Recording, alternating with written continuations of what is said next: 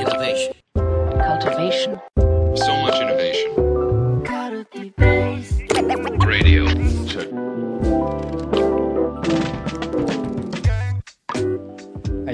さんこんにちは、えー耳ぐりの田畑です、えー本日もファシリテーションラジオということで、えっと、耳ぐりのファシリテーターによるちょっとしたこうファシリテーションの実践値いろいろお話ししていければと思うんですけれども、えっと、今日はですねこのファシリテーターファシリテーションラジオに初めてちょっと出てもらいますね。そう浅田しおんさんあの普段しおんちゃんと呼んでるのでそう呼ばせてもらいますがしおんさんよろしくお願いします。お願いします。初めてこのラジオの出てもらうのは初めてなのでちょっと簡単に最初自己紹介だけお願いしてもいいですか？はい、了解です。えー改めまして、耳ぐりの浅田しおんと申します。で、えっ、と、そうですね。どこの部分を自己紹介しようかなって若干 悩む部分はありつつも、はい、えっとまあ、基本的にはファシリテーションドメインで、えーオフライン、オンライン含めワークショップをずっと、えーやっております。で、えっと、オンラインのワークショップは実はあのコロナの半年前ぐらいからちょっととある案件であの開発を進めていたっていうところもあって、実はあの思い入れがちょっと深いみたいなところも個人的にはあったりしまして、はい。でどんどんこう自分的にはあのオンラインワークショップの方にむしろオフラインよりも なんか没入していくっていうことがちょっとこのコロナ期間中にあってで割と今はあのミロのデザインをあのうん。えそこまでぐらいにちょっと作り込むみたいなのを結構、あの得意技としておりますっていう形ですかね。この、これラジオで音声で聞いていただいている方がねほとんどだと思うのではい、このラジオの中でこれこれだドーンってねビジュアル的にあの見てもらえないのが あの心苦しいんですけどこれまずちょっとしおんさんあの最初自己紹介も迷ってましたがはい、あの結構肩書きとしてデザインリサーチャーあのことを使ったりするじゃないですか。あ、そうまあですね。プロジェクトの中であのファシリテーターとしてこう振る舞う役割を持つとか実際にワークショップのファシリテーションをするっていうのはもちろんたくさんあるんですけどデザインリサーチャーっていうのも結構しおんさんのちょっとぜ前提としてなんか結構大事な側面かなと思うんでなんかこれ何やってる人ですか？ああ、そうですね。ありがとうございます。デザインリサーチっていう領域を、あのまあ、結構耳ぐり入ってからずっと言っているところではあるんですけど、えっ、と、そうだな、なんか、まあ、ワークショップ、えっとですね、いくつかあるんですけれども、えっと、まあ、一つはワークショップだったりだとか、プロジェクトに、えっと、必要となる、えー情報みたいなものを、えーインタビューだったりだとか、あとは何かしらのフレームワークを使った、えっと、窓口ミーティングだったりとかで発動していって、で、ワークショップの設計だったりとか、プロジェクトの、えー情報を、まあ、集めていくみたいなことをやってるみたいなのもありますし、うん。であとはですねあの私としてはワークショップ自体がリサーチのツールだと捉えているのでうん。なんである意味ワークショップも含めた、えー、とオンラインの、えーとまあ、リサーチの、えーツールをいろいろ作ってるっていう観点でプロジェクトをやってるようなイメージですかね。まあ、これちょっとファシリテーションラジオなんでそこ起点でちょっと捉えるとそのワークショップのためのリサーチをするって側面もあるしワークショップという名のリサーチそうですね。をデザインする。まさに。いう側面も両方あると。これはこう言い換えるならプロジェクトにおいてワークショップがどういう位置づけか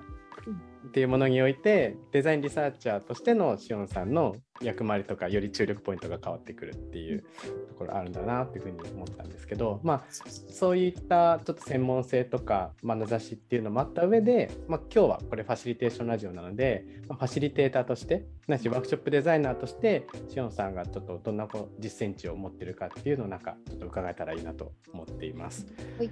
でこれあの今日のこの組み合わせでお話しするきっかけとしてはですねあの2021年の11月13日にあのオンラインワークショップ実践入門っていう名前であのカルティベースのライブイベントを2人でちょっと行ったんですね。であのそちらぜひあのカルティベースのよかったらアーカイブでも見ていただきたいんですけど、まあ、そこでこうオンラインワークショップっていうものにあの絞ってお話をしていて、まあ、こうそもそもワークショップってこういう実践値あるよねとか大事だよねポイントだよねっていうのはあの他のライブイベントでも話してるんですがそれ踏まえつつもオンライン、まあ、ここでオンラインっていうのは例えば Zoom のようなミーティングツールを使ったりとかあとはさっきこうちょろっと出ましたがミロとかあとミューラルって言われるようなオンラインホワイトボードを使ったりとか本当オンラインのツールっていうのはそもそもいろんな種類のツールが多種多様にあるんですけれど、まあ、それをどのようにこう活用しながら、えーワークショップっていうものがよりこう豊かな実践ができるか、まあ、裏を返すとオンラインだからこそ難しい部分ってここあるよねとかってことも含めていろいろお話ししたイベントがありました。でそこでもあのすごいたくさんいろいろお話は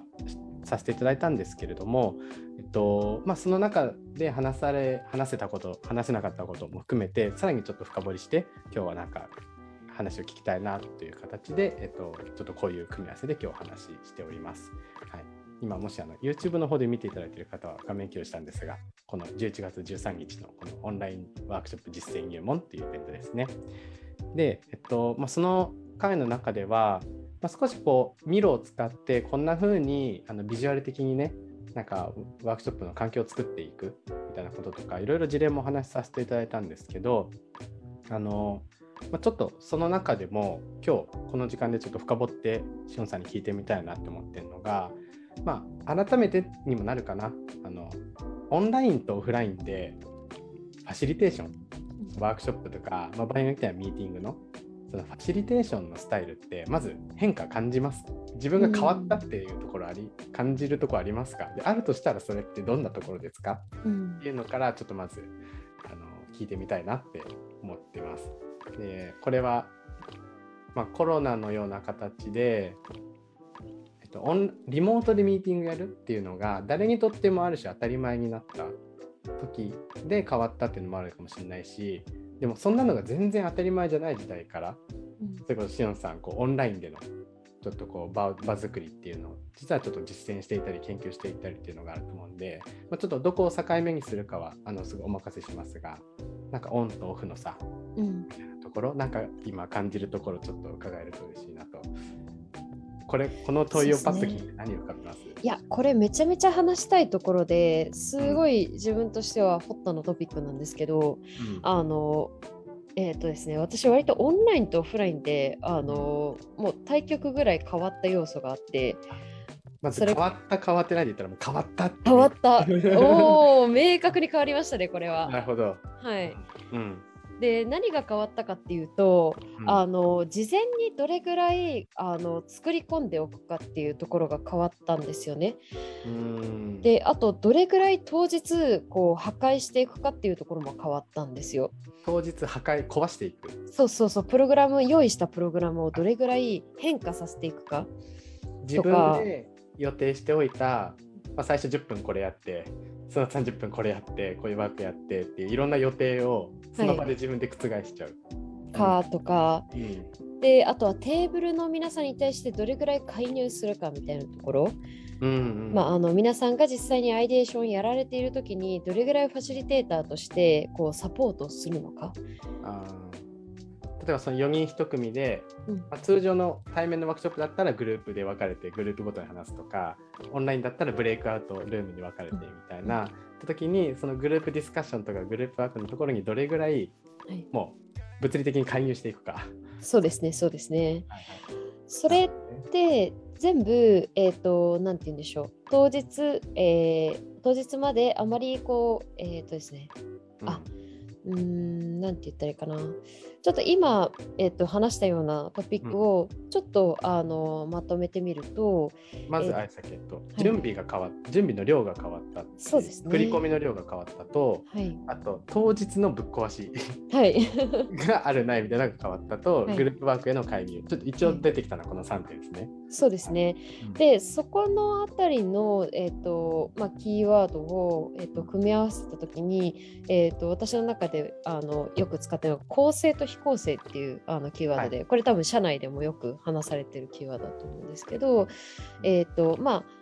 どれぐらいまあ、作り込んだものを用意してファシリテーターが不要にな状態を作るかっていうのが、まあ、構成、えーしている、えーワークショップ。うん、で、えっと、逆に、えーまあ、あんまりこう例えば、えーガチガチにプログラムを作り込まずにその場でファシリテーションを、えー介入しまくることによって場を成立させていくっていうのが非構成のワークショップっていうふうに呼ぶことが、えー、とあるんですけどなんかこのどっちなのかっていうのが私はオンラインとオフラインで全く180逆になったんですよね。えー前はどっちですか？前は、ま前というかオフラインだと。うんオフラインだと非構成なんですよね。うんなんで作り込ま作り込みすぎず、えー、とうまい具合にこう、えーまあ、大体こういう構成がいいんだろうなっていうざっくりとしたなんかこう軸みたいなものとか、まあ、仮説となるプログラムまでは作っておくけれども当日割と皆さんとやり取りをしながらもうその場でこうどうにかしていくみたいな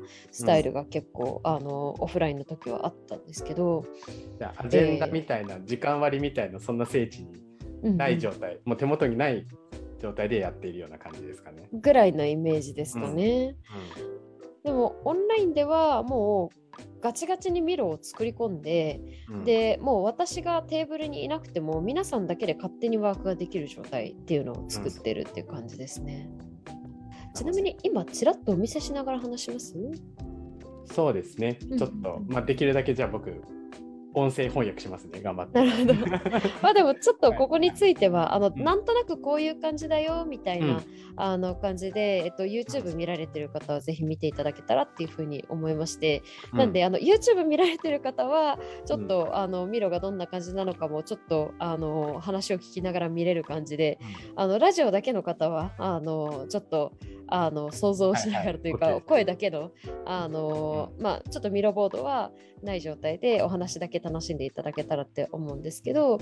まあ、基本的にはあの、まあ、オンラインの方ではですね割とこうステップ1ステップ2ステップ3みたいな形でですねあのやるべきことと、まあえー必要、まあ、そのステップにかかる時間みたいなところを、まあ、うん。細かく記載しておきまして、うん。で、えーまあ、それに対して何分ぐらいあの全体で使ったらいいんだろうみたいなのがありで、えっとワークシートももうあの何をすればいいのかっていうところが、まあ、明示的にあの示されている状態っていうのを結構あの作ったりしておりますね。うんなんで、えーとまあ、このワークシートだけ使えば、まあ、とにかくあのワーク自体はなんかできるっていうような状態になっておりましてあの、もう極論私がいなくても皆さんの方で勝手に、えーワークができるような状態を作っていたりします。こうそれこそゲームのこうシナリオが手元にあって進めていく。なんならもうし、ゲームのマップの中に次、うん。A ボタンを押すんだよ。次 B ボタンを押すんだよ。ここはあの頑張って走るんだよ。みたいなことがもうしちゃんと毎回示唆示唆されているようなイメージで進んでいくような。そうですね。これは、まあえっと、手段としてこういう可視化してうん。あとこう作り込むワークシートに当たるようなものをこう作り込んでいく。うん。っていう手段が、まあ、結果的に構成しているプログラムを構成する。うん。っていうこととなんかマッチしているというかあのなんかセットになっているうん。感じで今僕は捉えてるんですけど、うん。なんか例えばさ最初オンラインでやるっていうのが増えてきた時って非構成でやろうとしたけどって感じなんですあそうするとーもう結構もう割とそこのスイッチングはあこれ違うわって結構なんだろうどんな試行錯誤の結果がもし今の状況に至ってるきっかけとしてあったのかなってなんか確かに。そうですね。それで言うと、最初から割とあのワークシートを作り込むところはうん楽しんでやっていた気はしますね。で、ただ、えっとコロナ前うんの実験については、うんえっとここまでミロをゴリゴリに作り込んではいなかったかな。うんで、あ、そうだ、えーっとですね。ただ、その一番最初にコロナ前に実験をしていた時も、うん。えーとまあ、こういったステップ、えーステップ1、〇〇をやってください、ステップ2、〇〇をやってください、で、うん。このワークシートを使ってくださいっていうようなことを明示しないと、あのまあ、皆さん、オフラインの時よりもアテンションが低いので、あのどうしても伝わらないよね、ワークがしづらいよねっていう話はあったんですね。うんなんでその、まあ、スライドレベルではあのステップ1ステップ2ステップ3って書いてあってで今やるのはステップ1だよみたいな感じであの分かりやすくしたりとかっていうところはすでに取り組んではいましたね。うん。ではい、でただここまで作り込み始めたのは割と、えーまあコロナおわコロナに入ってから、えー、と皆さんであのもう定常的にあのワークショップをやり始めた時なんあのわなんだろうなオンラインワークショップをもう継続してあのサービスとして提供し始めてからなんですけどもなんかそこでなんでこういう景色になっていったかっていうと、あの宿題の存在がすごく大きいんですね。うん。なるほど。宿題。これはワークショップの事前にやってきてもらうそうですね。でどういうことかというと、えっと、オンラインワークショップってやっぱりオフラインのワークショップのように一日中やるっていうことがやっぱ厳しいんですよね。うんでそう考えた時にその例えば個人ワークなんかはあの、うん事前に皆さんにやってきていただいた方がむしろ効果が高いと。うんうんで、えっと、そうなった時に、まあ、皆さんに事前に、えー自分だけで宿題をやってきていただく必要があるっていう感じなんですね。そのファシリテーター不在タイムの活動が要はおのずと出てくるというかそれを生かしていく必然性があるし有効性があるっていう感じ。まさに。うん。そういった形ですね。うんでかつそのタイミングで、まあ、皆さんに宿題をやっていただくときに、まあ、例えば Google フォームみたいな形であの、まあ、簡易的なアンケートに答えていただくっていうこともあり得るとは思うんですけども、私たちにとっては、まあ、その事前課題であってもその、えーまあ、ワークショップの、えーまあ、なんていうか雰囲気、まあ、非日常感みたいなところにちゃんと没入をしてあの取り組んでいただきたいんですね。うんうんでそう考えた時に、えっとまあ、実際の当日のワークショップと同じぐらいにしっかりと演出がかけられた、えーうんそういった宿題を、えーやっていただきたいっていうので、えーまあ、この宿題の時ですら、えーしっかりと世界観が作り込まれていてでかつ、えーステップが分かりやすいようなものを、えー提供するっていうところを、えースタートし始めたっていうのは一つのきっかけかなと思いますね。なるほどね。なんかそうすると これちょっと、まあ、一旦ぼちぼちでこう なんかだパート2に移りたいなと思うんですけど、えっと、このミロのようなオンラインホワイトボードを活用するって単に紙で今までやっていたワークシートをデジタルにするっていうだけじゃなくて多分これをワークシートと呼んじゃいけないんだろうなってやっぱもう圧倒的に感じていて、うんそうですね。でじゃあホワイトボードの代わりですかって言われたらそれでもない。そうですね。でこうオオフラインの対面のワークショップの時にはそもそも存在してない概念のうんその役割うんをこのオンラインワークショップの時にこのミロとかを、が担担うような形に僕ら今使使い込んでいると。うん。ちょっとこうなんだろうここれななんて呼べばいいんですか？このワークショップにおけるこれの存在。なんて言ったらいいんだろこのもうワークが場合によってはもう会の始まりの前宿題から当日のチェックイン導入う。うん。で当日のメインディッシュのような活動と当日のリフレクション、うん。場合によっては当日の後の後日の事後ワークみたいなここまでをすごくこう場としてガイドしてくれるこの存在、うん。まあ、そうですね。なんかこれなんて呼ぶんだろうなと思ってもはやワークショップこれそうなんですよね。なんか割とワークショップの原点に戻ったような気がしていてっていうのは、えっと、デザインリサーチ的な目線でのワークショップの原点に、あの今オンラインワークショップってこのミロっていうツールだったりとかいろんなこうオンラインのツールによって立ち戻ったなっていう気がしてるんですけど、うんえっと、私にとってワークショップってその参加型のあの場を作るためのツールなんですよね。はいはい。でよりいろんな人たちに参加してほしい、えっと、うん。リサーチにおいてはワークショップっていう手段が有効であるっていう立場から私はいつもワークショップを作っているんですけどもこのオンラインのホワイトボードツールっていうものが、まあ、できたことによって、えっと、その場で同期してこう存在しない人にあの人にも参加していただくことができるようになる。でかつ、えっと、今、えっと、この場にいる人じゃなくても例えば後で書き込んどいてねっていうことができるようになるじゃないですか。